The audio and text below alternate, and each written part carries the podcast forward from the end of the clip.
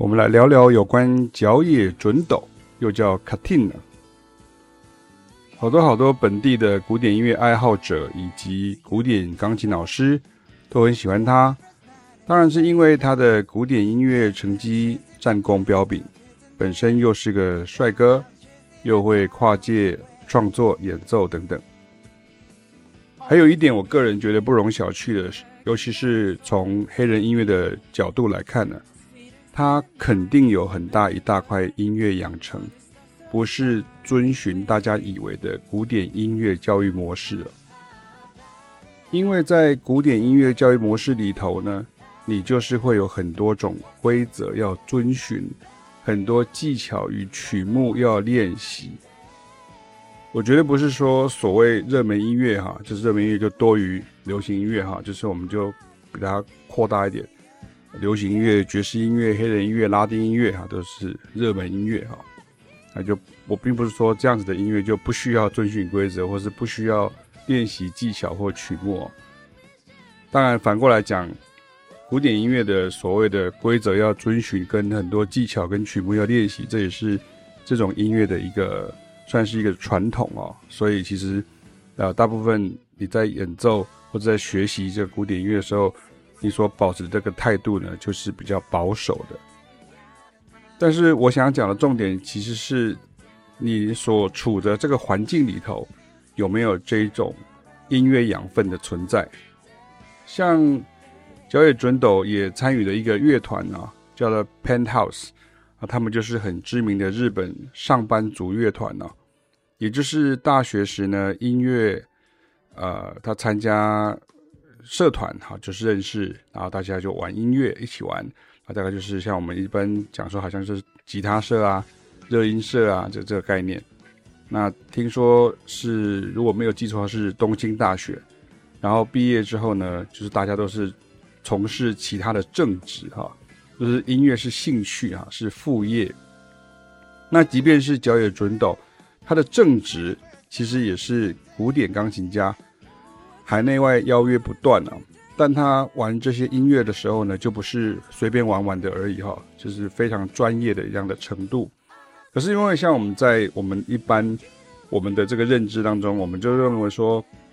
好像就是你要有这么强的这样音乐程度，就是你一定要是有一个文凭，那你就是要有一个学历，你就是要在一个学校，那你就是要去念什么科系哈，什么特别的科系，你才有可能做得到。那日本的这些乐团很明显就跟你讲，并不是这样哈。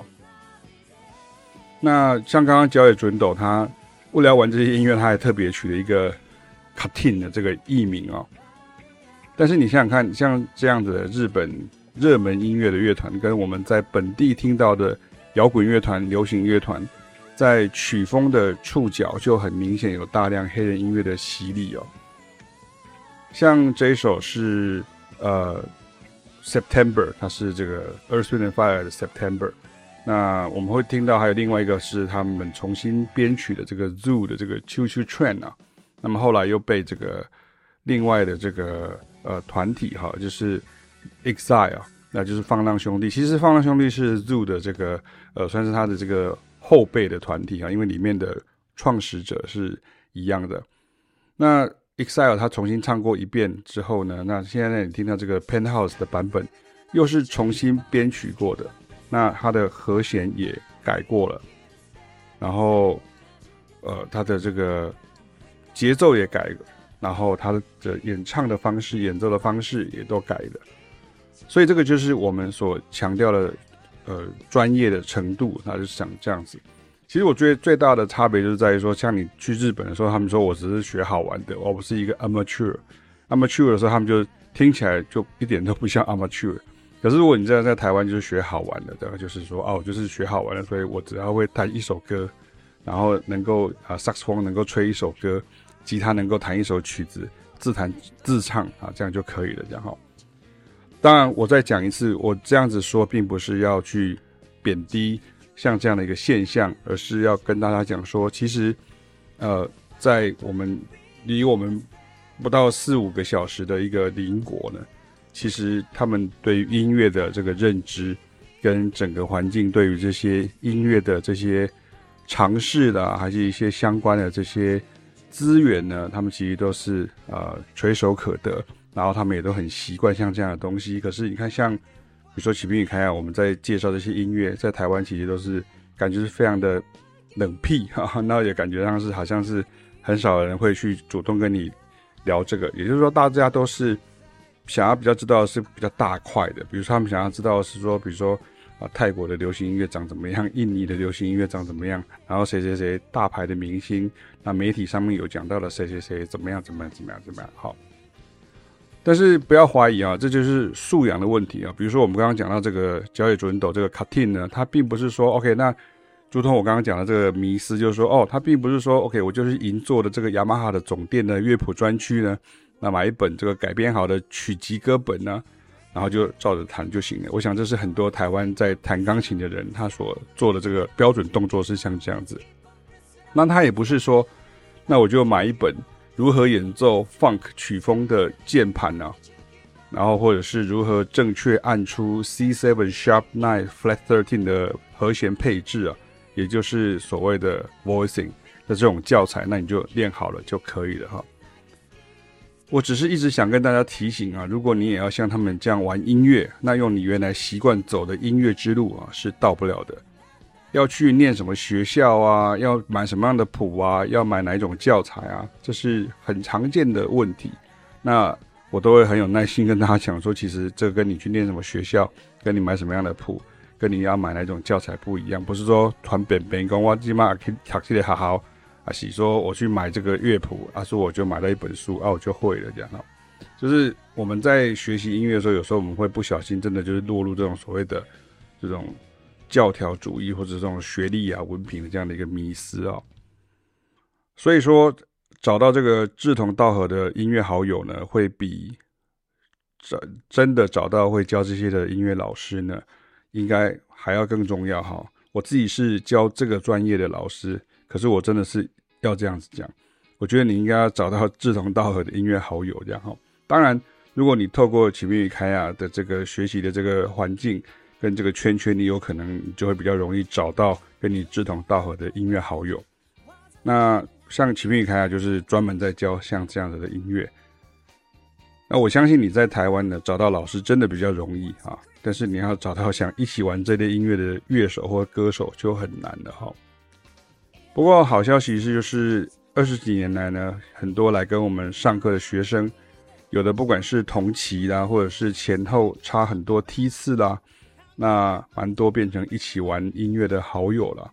那大家继续保持着最初喜爱音乐的动机，那不要变成老成世故的话，那就很棒了。那为什么会有这种感触？就是有时候当你开始玩爵士乐的时候，就会有人跟你讲说啊，玩爵士没有用啊，玩爵士就是。啊，这种啊是没有出席哈，或者是赚不了钱哈，所以玩爵士啊都是青菜生生哎哈，就是就好了，好，不要在乎那么多。那或者是当你要去做一些你想做的这些音乐的道路的时候，有些人会觉得说你所呃呈现的这个音乐的风格是属于比较没有那么热门的，或者是比较相对来说是比较。呃，新的那这个时候你要有一所坚持、哦，像启斌跟凯雅的学生，大家可能知道，比如像九安八八，他就是跟我们学很久的学生，或者像坏特，然后呃，他们都其实跟我们都学的蛮久的。那我们其实很少用这样的方式来跟大家宣传呢、那或者是像有一些，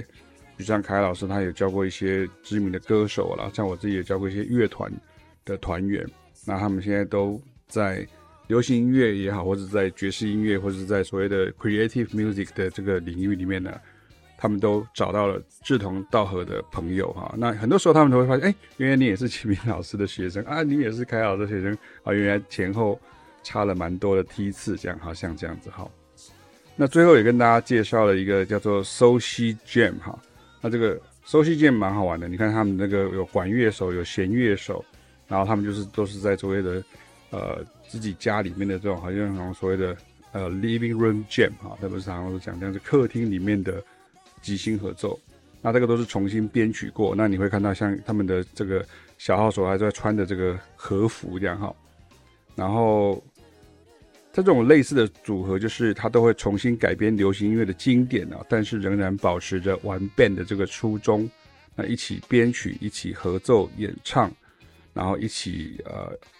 演合奏即兴音乐，然后一起玩 band 哈，这种感觉。所以说，live band 的概念还是很重要，而不是在家里自己面对面对着这个电脑呢，一个人完成所有的东西哦。现在好像因为网络的关系，很多人就是说，我就一个人。One man band 哈，就是 one man only 就可以完成了哈。我觉得以我自己学音乐，从小学音乐，不同的各种不同音乐我都接触过。这样，我觉得音乐最令人感动的，其实是可以合奏，然后可以一起玩音乐，那种感觉是真的很棒的哈。所以今天的题目就跟大家来介绍是角野准斗这位古典钢琴家的所谓跨界，以及上班族乐团 Penthouse。与 Soci Jam 所处的底蕴环境啊，很重要。那我相信，在台湾或是在呃中国大陆，或者是在任何呃有我们听得懂中文的地区的朋友们，都可以慢慢的去理解我们为什么会这么努力的在做这些事情，就是希望能够把这些资讯，然后带到你面前，然后要持持续的来。喜欢它，并且精进它。